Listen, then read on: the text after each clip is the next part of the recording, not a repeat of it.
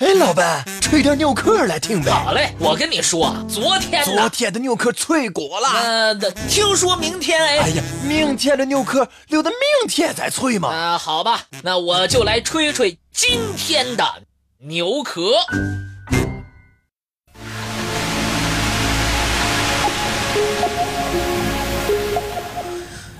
一国之君，生死成谜。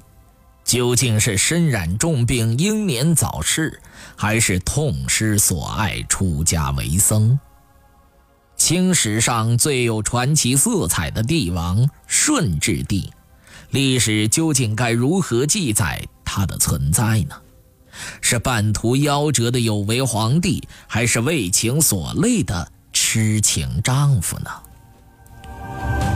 清顺治十七年。顺治皇帝最疼爱的董鄂妃病逝了，看似简单的生老病死，却诱发了一段耐人寻味的历史争执。董鄂妃归天，对于顺治帝来说，无疑是一个巨大的打击。顺治十八年正月初七，顺治帝驾崩，终年二十四岁。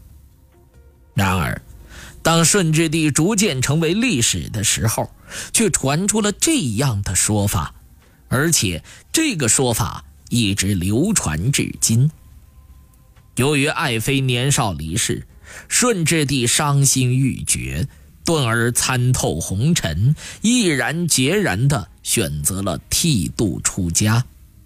某一晚，顺治帝梦到董鄂妃栖身五台山。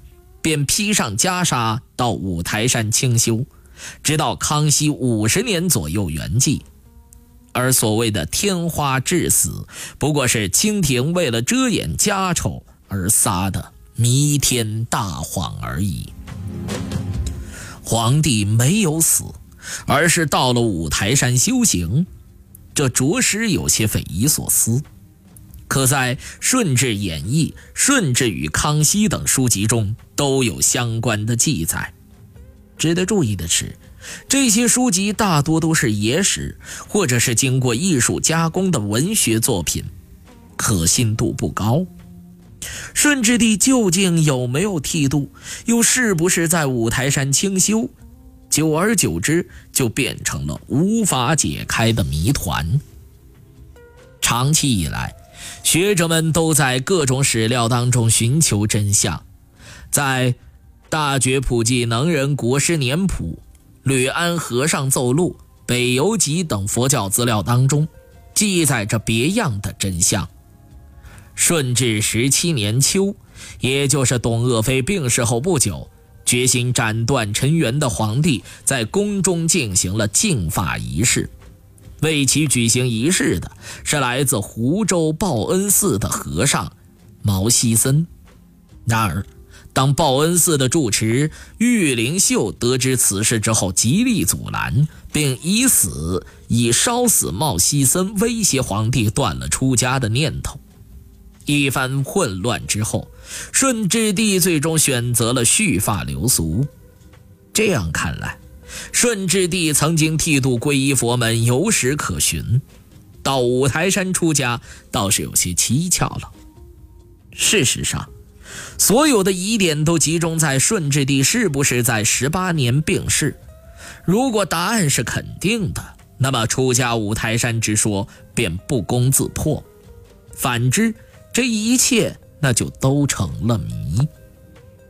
清朝皇室遗留的实录当中有这样的描述：顺治十八年辛丑春正月辛亥朔，上不是朝，免诸王文武群臣行庆贺礼。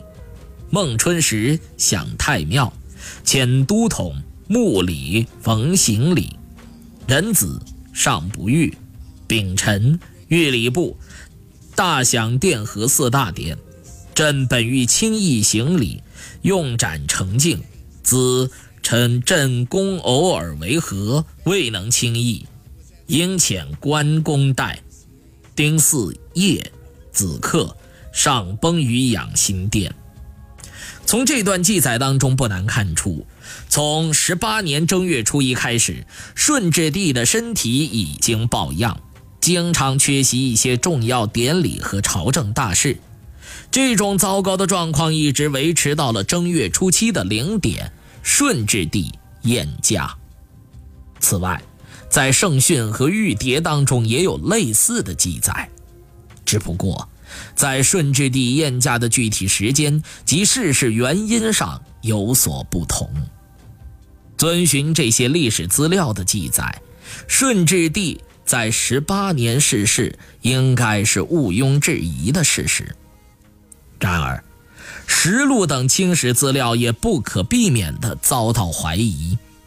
怀疑者总是抱着这样的历史观念：官史难以在当世之时保证绝对的客观，他们毕竟要维护皇家的颜面。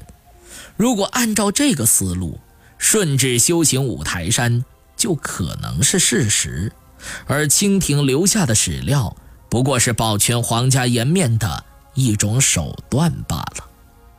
时至今日，关于顺治帝出家依旧有两种声音：一是顺治皇帝的确于十八年病逝，他也确实是一个热衷于佛教的君主。一是皇帝根本没有病逝，而是在十八年离开皇宫，到了五台山去修行。历史的真相始终只有一个，学者们的争执却形态各异。顺治皇帝究竟是不是在五台山出家呢？